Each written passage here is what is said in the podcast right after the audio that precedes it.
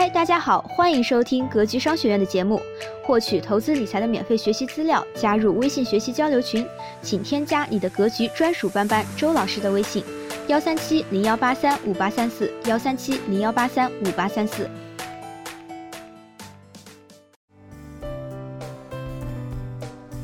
如何根治药神说的穷病？近期有部电影一直火到现在，名字叫《我不是药神》。随便一搜“我不是药神”，就有大量的影评冒出来。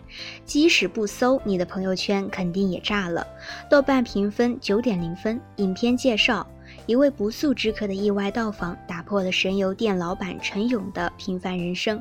他从一个交不起房租的男性保健品商贩，一跃成为印度仿制药格列宁的独家代理商，收获巨额利润的他，生活剧烈变化，被病患们冠以“药神”的称号。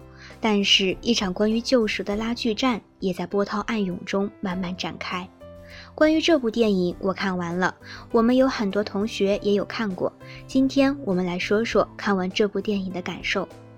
一、影片中的艺术升华，利己到利他。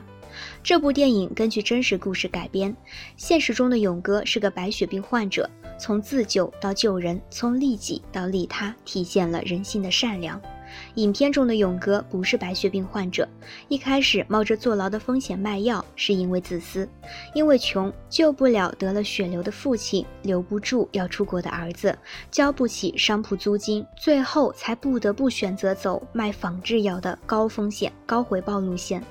五百块成本的格列宁仿制药卖五千块，效果和四万块的药效一样，低成本高收益，毛利高达百分之九十，真是暴利行业。我不想当救世主，我只想赚钱。这是小商贩勇哥第一个自私的表现。能赚钱救老爸，能给孩子生活保障。至于救白血病人，那只不过是顺便的事情。后来把仿制药的代理权交给骗子，也是自私。一方面可以拿到两百万，另一方面可以避免八到十五年的牢狱之苦，不用每天担心受怕，对自己是最有利的。至于白血病患者，只要骗子能卖药，他们也能吃到，不至于死掉。只是没想到，骗子把药价涨到两万，很多人吃不起，投诉了骗子。骗子被抓，白血病患者也吃不到药，死掉了很多人，包括他的铁杆伙伴吕受益。因为没药吃，吕受益白血病恶化，只能做化疗和伤口清创。当勇哥到医院的时候，吕受益因为疼痛声嘶力竭的吼叫，让他无所适从，离开了医院。那时候我在想，如果是我，接下来我会怎么做？从自私变成良心发现，冒着坐牢的风险给白血病友买药，从成本价到亏本卖出，从小部分病友到全国的病友，从只考虑自身利益到把孩子送出国，随时准备坐牢的大慈大悲。影片没有太大的惊喜，情节没有出乎意料，一切按着我们的设想进行。喜剧演员带来的喜感没有出现，但是却带来一种想哭哭不出来，直到所有病友列队目送勇哥去监狱的路上，观众情绪一下子爆发出来，声泪俱下。从极度自私到极度无私的反转，一个人价值观的一百八十度变化，是影片常用的技巧。我们都知道，现实中人性很难变化，所以这样的转变才显得更难能可贵。这也是艺术从现实中的升华。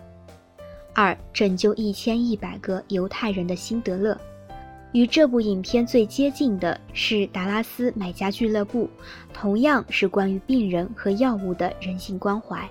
不过我还没看，我想起的是辛德勒的名单，同样是根据真实故事改编，同样是人命关天，同样是花钱买命。同样是为了其他人的生命，面临法律的审判，甚至是倾家荡产。辛德勒在法西斯准备对犹太人实行种族灭绝的时候，辛德勒用他赚的大量的钱买下了一千一百个犹太人。犹太人送了他一枚戒指，上面刻着“救一条命等于救全世界”。我印象最深的一幕是战争结束后，犹太人获得真正的安全后，辛德勒哽咽地说。我本来可以多救几个人的，多救几个人的，我花了太多钱，这辆车值十条命，这个胸章，两条命，为什么我没有？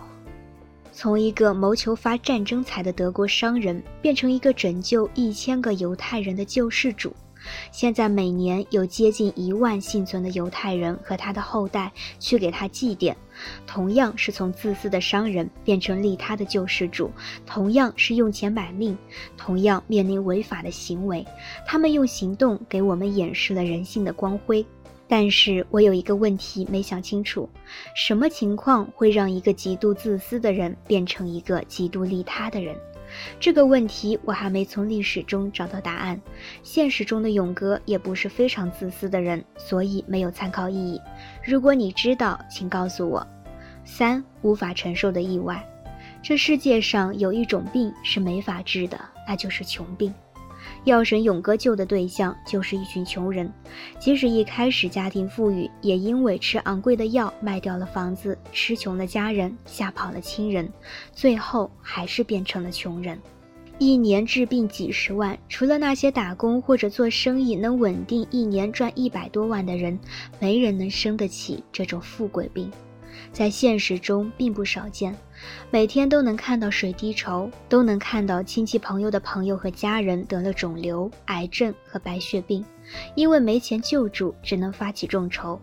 我之前做过安利，卖过保健品，以营养师自称。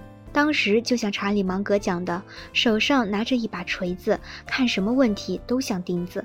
一个营养师觉得自己可以治疗所有的疾病，一个脊椎按摩师觉得自己可以治愈癌症。当时大量听安利课，就觉得那些小孩得了白化病，就是因为家里装修污染，没有装空气净化器，没文化真可怕。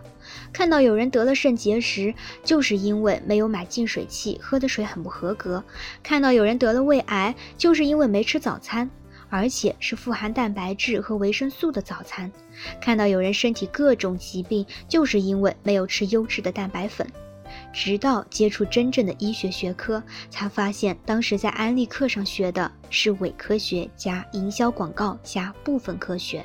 那时候我才意识到，很多人的重疾就是低概率事件，是意外，和他们的生活方式没有太大关系。谁不想有个健康的身体？只不过是意外来临，措手不及。我不是保险销售，但是面对这种不可承受的意外和风险，基本的保险还是需要配置的。意外险对应突发意外，重疾险对应重大疾病，寿险对应死亡出现的状况都是我们难以应对的。保险就是以小钱来承受不可承担的风险。四、重新理解投资教育，根治穷病。我不是药神中那些病人又穷又傻又无知，为什么要管他们？因为要救命啊！每个人有两样东西，千万不能大量损失，一种是健康，一种是金钱。任何一种损失了，都难以恢复到原来的水平。比起当下的穷，最危险的慢性毒药是穷观念。我想到了我们的财商与投资教育，为什么他们又无知又贪，又经常亏钱，还要管他们？因为要救命啊！你见过有人因为 PRP 炸雷损失几十万吗？你见过有人因为网恋被骗五十多万投入博彩网站而想要跳楼的吗？你见过有人投入拆分盘几百万开始赚了钱，后来借钱投资本金全无还负债累累吗？你见过有人因为借高利贷做生意欠了一千多万而危及全家性命的吗？你见过有人用杠杆炒股亏了一个亿再难东山再起吗？我都见过，这些人是因为短期的无知造成的，轻则家破，重则人亡。更多难以救治的人，像慢性白血病患者一样，得了慢性的穷观念。当他们认为金钱比什么都重要的时候，他们廉价的靠卖时间来赚钱和省钱，浪费自己的注意力，不断追着钱，却离钱越来越远。当他们认为成功比什么都重要的时候，他们杀掉良知，放弃成长，于是离成功越来越远，离深渊越来越近。当他们认为负债就是富人，开始大额消费，不断信用卡套现和提额，到处借贷，虽然提高了生活品质，但资不抵债，要么跑路，要么跳楼。在投资理财这个领域，百分之九十五都是骗局，百分之九十九掉入的也是骗局。只要识别出这百分之九十五的坑，剩下的都是正确的投资。有一种重度患者，天天想着一夜暴富，想抓住妖股，想炒房，想买彩票，想着靠传销赚一波，天天想着机会出现在自己面前，抓住就一步登天，想着干实业就是个屁，还不如炒房的。遇到重症患者学员，我都会被他们的情绪影响得特别焦躁，要么直接开骂拉黑，要么耐着性子慢慢引导。是他们愿意变成这个样子吗？显然不是。从原生家庭继承的财商观念，大部分是不成熟的，甚至是支离破碎的。从日常生活中获取的错误经验，再从互联网文章和书籍获得错误的观念和指导而不加以验证，形成了无懈可击的错误财商观念，让大多数人一步一步走向错误的投资路径，最后损失惨重。每个人的财商起步都来自于父母，而我们的上一辈父母能够通过努力解决温饱，走入小康甚至中产，就已经谢天谢地，更不要说懂投资，顶多懂点炒房。很多人的穷观念都来自于父母。